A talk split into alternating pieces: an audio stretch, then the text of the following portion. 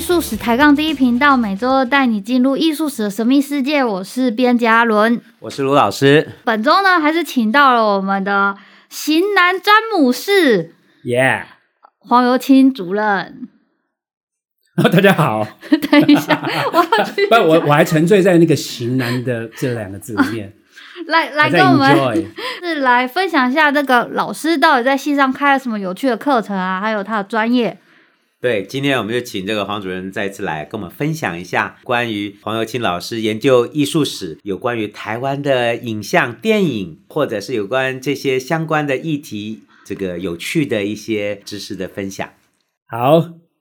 哎，我我们上礼拜好像有讲到，老师你研究的内容是不是有，比如说包含漫画啊，然后呃戏剧啊、影视啊等等的。对我自己做的整个主题哦，这大概跟成长背景有关了。大家如果要进艺术史这一行的话，真的不妨想想自己成长背景里面看到了什么，你对什么东西，呃，在视觉上特别有感的，这个可能就是很重要的一个契机，可以结合的。那我自己来讲的话，可能以前念政治系的关系，所以对于政治议题跟涉及到政治问题的这种视觉图像，我都特别有兴趣。所以那个时候在九零年代末吧，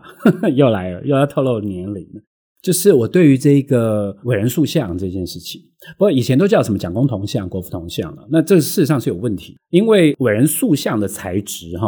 很多种，所以重点是铜像而不是塑像 吗？我不还是以为是伟人呢、究竟是不是伟人这个问题就值得。好，了解那个哦，这个好问题，这是好问题。伟人塑像，如果你认为伟人的这个名词的问题的话，那是历史，那是政治的问题。我们做的是塑像，我们是艺术史。哦，是没才的问题。我们先跳过政治的争议，我们先来看看那些东西是什么。可是我这样听起来，黄老师做的都是蒋公、蒋介石的塑像为主，是吗？其实我那个时候设定的整个议题是台北市立所有的公立学校，台北的整个两百四十四间公立学校的一个田野调查，在田野调查过程当中，发现校园里面的塑像，所以你每个学校都去跑了一趟这是真的。哦哎，花了蛮长时间。然后那时候相机还是要用底片的那个年代。就是拍出来是幻灯片嘛，对不对？哎，我那时候我拍们做是研是究底生的片，时是候那种要冲洗的。你说，嗯、那个就正片嘛，对幻灯片嘛，对，我觉得我们做研究生都还是用幻灯片哦，哦都是用那个相机一张一张这样照拿去洗，对不对？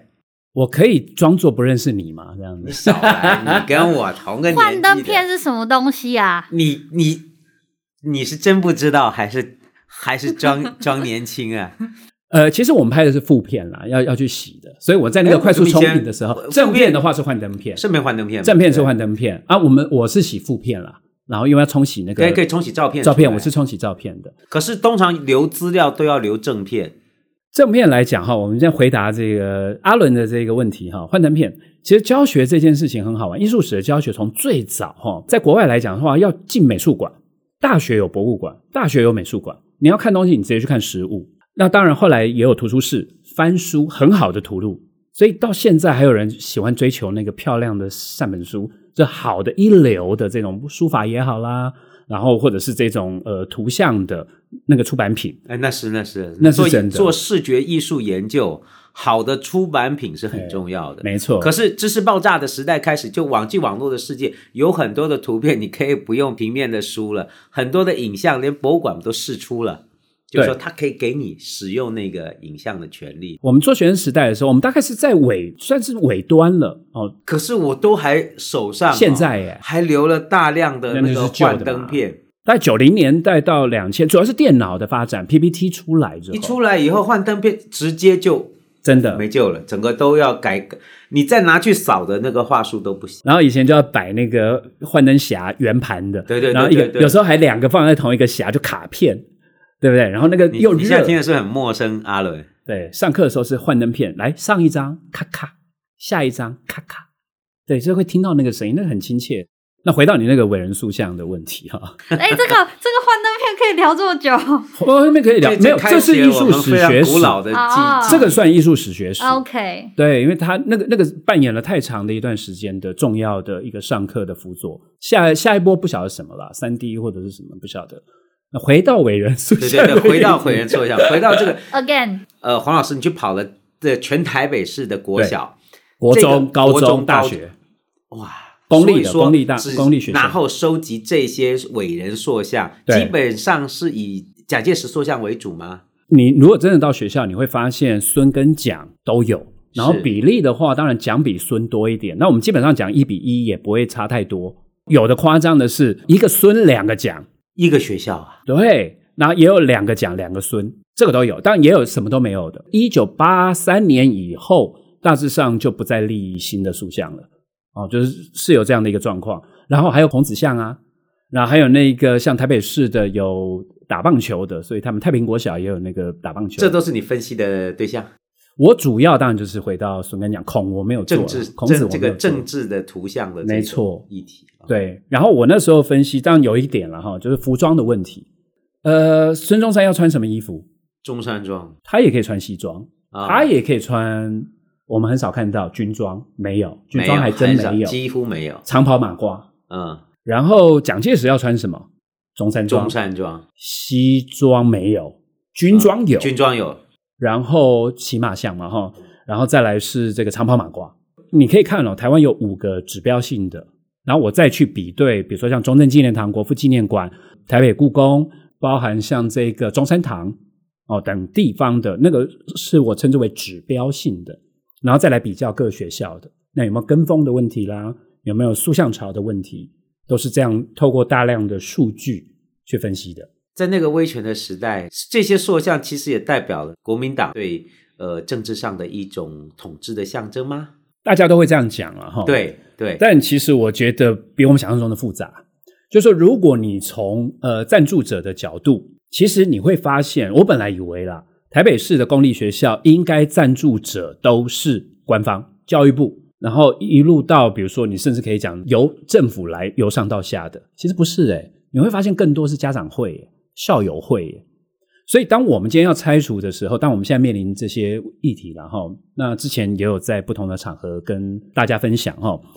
我们应该要问一下家长会，我们应该要问一下校友会，他们的想法是什么？因为当我们在设置一个物件的时候，它有记忆的，它有情感的，所以我会采取一个比较研究的角度去看政治的议题，这种很敏感的，你说要拆要保留，我觉得那个大概只要有一张嘴都可以说。可是为什么要拆跟为什么要留这件事情相对复杂哦，所以我觉得这需要更细致的磨合，需要更长期的一个沟通，我觉得会会是比较合适的。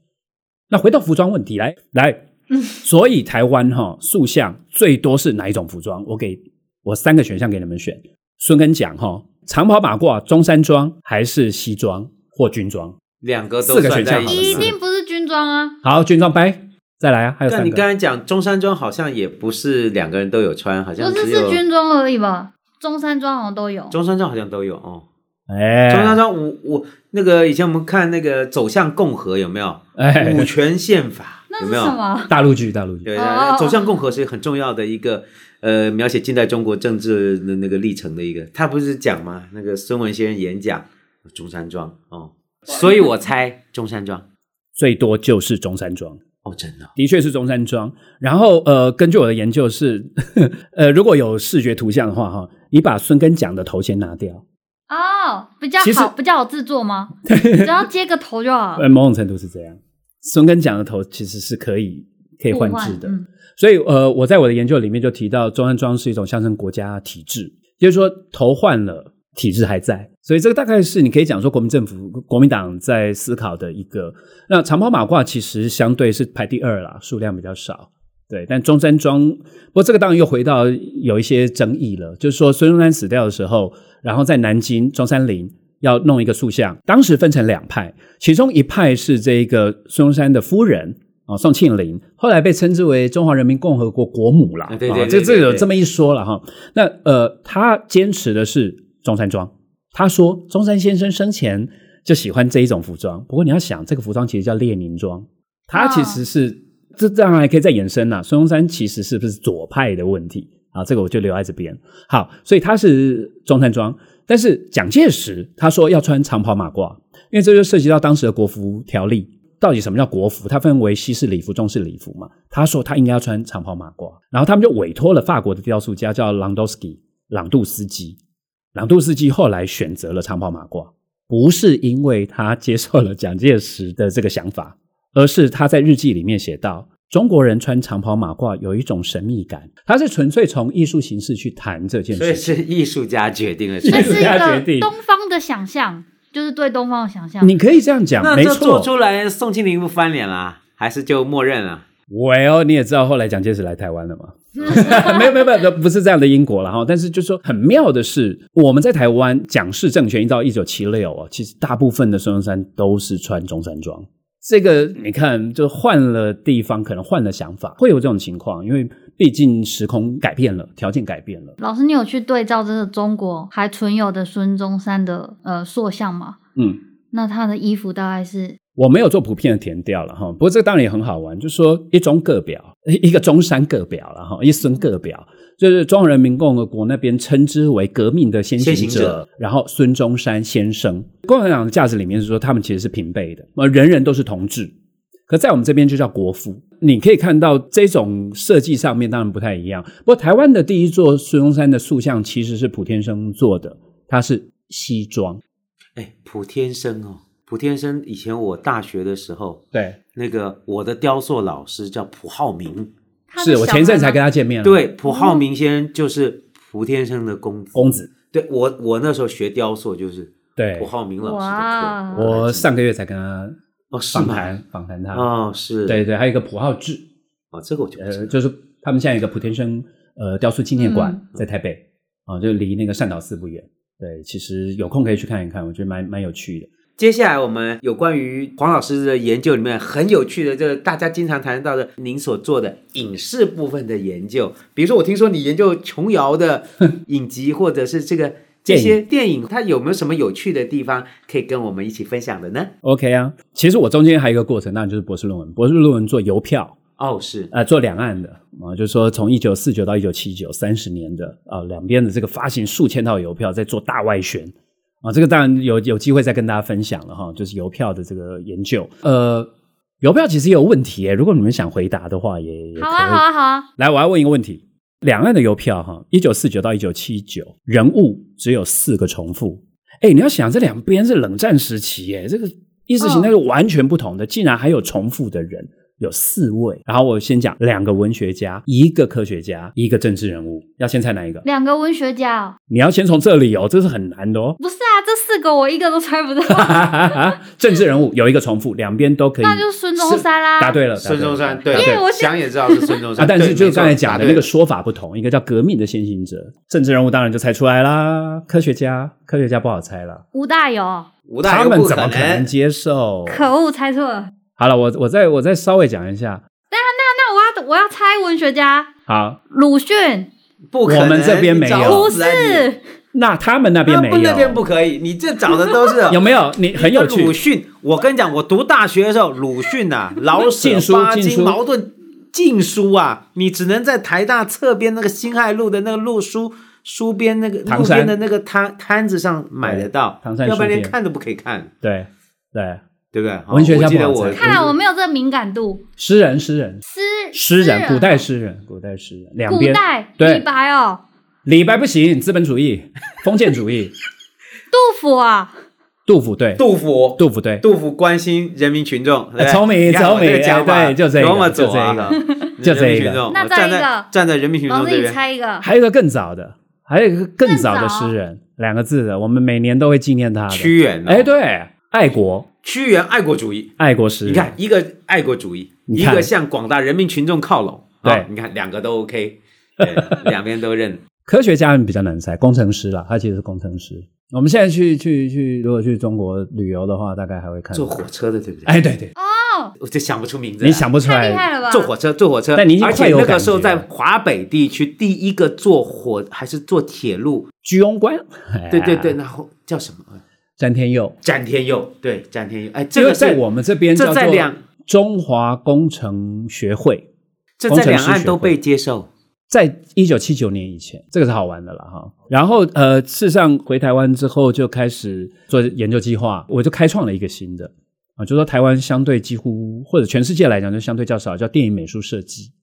那我在这边最早就是用四大导演，港台四大导演作为前四年的计划，李行、啊，刚过世，刚过世，呃行李导演刚过世，等于是一九八零年代之前的台湾电影史的的缩影了哈，非常了不起。李行、白景瑞啊、李白，呵然后再来就是李汉祥跟胡金铨。啊，我这边做的是古装的。胡金铨本身是明代史权威专家，在美国演讲过。那呃，李汉祥是清代的专家，所以你看到他们拍的一个是明代的，包含锦衣卫啦，我们现在看到的那些服装啊，就是你后来看到比较港式电影里面的那个，都是胡金铨在六零年代创造出来的服装，因为他自己做美术设计出身，他也是会画的。李汉祥也是会画画的，那他对清代他自己收藏的宝物啊，是相当多。所以那时候武侠电影都是胡金铨的形状。呃，应该是说当时服装都很随便，非常随便。你你现在如果看到，比如说夏商周的。啊，你讲《荆轲刺秦王》里面的穿的衣服，跟清代的这种宫廷去穿的衣服是一样，官兵宋元明清不分的。那这个是邵氏电影的一个仓库特色啦。但是胡金铨就自己跳出来，自己做服装设计。哎，这真的是很有趣耶！就是说，如果我们不用艺术史的角度来分析这些服装所透露出来的时代，或者是当时的形象，你会觉得他觉得就是古人嘛？对，其实没有哦，哎没有，其没实有，不是这样没的。有不同的朝代不能乱弄的。呃，有像那个时代好像很多就家具啦、桌子、椅子，嗯你汉代以前有桌子，那是不可能的啊嘛。对不对？都都是蹲踞的，对都是这啊那个高桌大椅很晚才进来的。对对，所以这不能出错。好玩的是这个《荆轲刺秦王》有一个邵氏拍的，里面出现了一个乐器是不可能在夏商周出现的，琵琶。琵琶是胡乐啊，哎，琵琶很晚才要进来晚要晚、嗯要稍晚。你十世纪以后琵琶对，啊才 然后那开个始乐器在那边弹琵琶，有点好而且还笑竖着弹，那更错了。嗯那早期琵琶是横着弹的，就横抱。哎，对对对，对对那才叫这古典。可是那个都要到十世纪以后了。当然，我自己研究的范围就就比较广。后来当然又做了一系列的，包含功夫片，李小龙啦、成龙啦。那琼瑶当然也是在在研究范围，一直到新浪潮，就是新电影八二年以后的。这些电影都具有台湾的特色嘛，就是说，我们可以从这些电影，台湾战后电影的发展，看到属于台湾自己的一个呃影影视工业的或影视的美学，或者是一种影像创作的特质吗？呃，可以说有，也可以说没有。哦，真的哦，哦，因为没有的部分是这样啦，就是诶，有时候电影工业嘛，就跟我刚才在讲的宋元明清的这个官服不分嘛，哦，但是有认真的导演，他就会改变某些想法，但是他没有办法扩大，因为电影它是一个产业哦，它必须要能够获利，所以你如果服装每次都要让自己来搞一次的话，火焰拳是有名的拍片可以拍很久的，然后拍到透支的，但是它的质感为什么我们到现在还会呃尊崇它？哦，认为它很重要，在全世界来讲，真的是因为有用心的导演就是不一样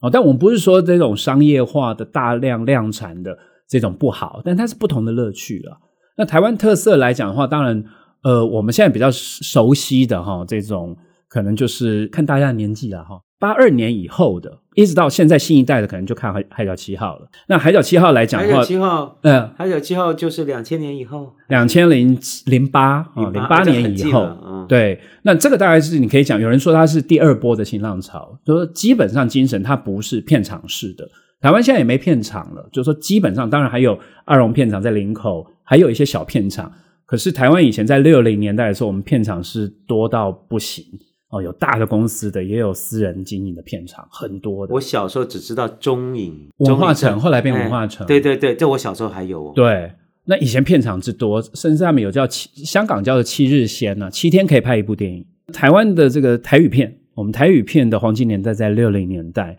全世界产量可以排到前三、前二，很难想象，就是仅次于好莱坞这样子。那现在当然是宝莱坞是很多，现在还有呃奈及利亚的 Nollywood，他们还有另外一种。这这就第三世界了，天、啊！哦，他们那个片片量之多。那我自己也研究来讲的话，当然现在也不一定熟悉了哈。我我上一个是在讲僵尸电影，就是一眉道人，然后僵尸里面的做法，哇，你看这个黄老师这个研究太有意思了。这个我们在那个，我每次哦，那个那个看有线电视，看到这僵尸片，我就会停下来，我太太都会 骂我，你是要看 N 遍才高兴啊、僵尸片的那个。它流行了好长一段时间，对然后对，是很有特殊性的一段影视的题材还有风潮哦。八零九零的时候是高高峰期啊，哈，一年拍到三十几部不不意外。但是现在就是没落了，到后来就比较少了。但是僵尸片其实蛮政治的，到底为什么会有尸变这件事情？其实它是在反映尸变，对啊你说黄老师，你是说尸变还有政治解读啊？我的妈呀！没错啊，就是尸变啊通常是这个跟你要讲资本主义有关，呃，祖先强占别人的坟地，风水宝地哎你，相信吗？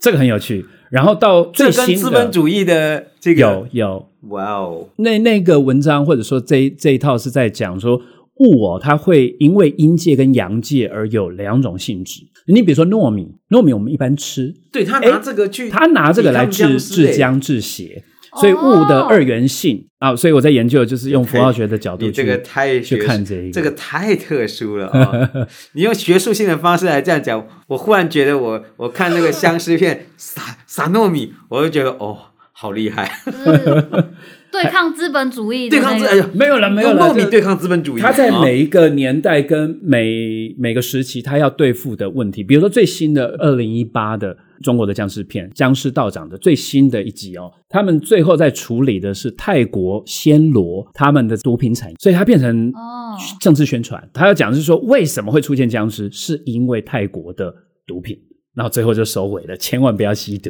你也知道中国反毒是很严重，可以看到在每一个世代，它都有一个潜在的敌人的设定。哎，可是那是不同的，在香港影业里面，跟大陆这种大陆那种国家控制的那个对那个广电的那个应该不一样吧？香港的应该还是比较市场的这种资本主义的，看观众喜欢啥我们就拍什么，不过这讲实在话，就是回归之后， 香港其实电影产业就就整对个了，对那他们大部这分个像包含这些这个很麻导演也有的就知道中国了，然后中国的资金，然后拍摄同样的题材，但是整个就会受到一些真的呃那就没有办法论述上面的限制了。所以我们当然会希望，就是说在创作上面能够对于创作者，我们希望空间要大一点那。现在回归以后，现在香港变成这样，我看没机会，几乎我看整个就已几经乎没内有内地化了 吧？就没有我们我们这个会被会被怎样，我也不晓得。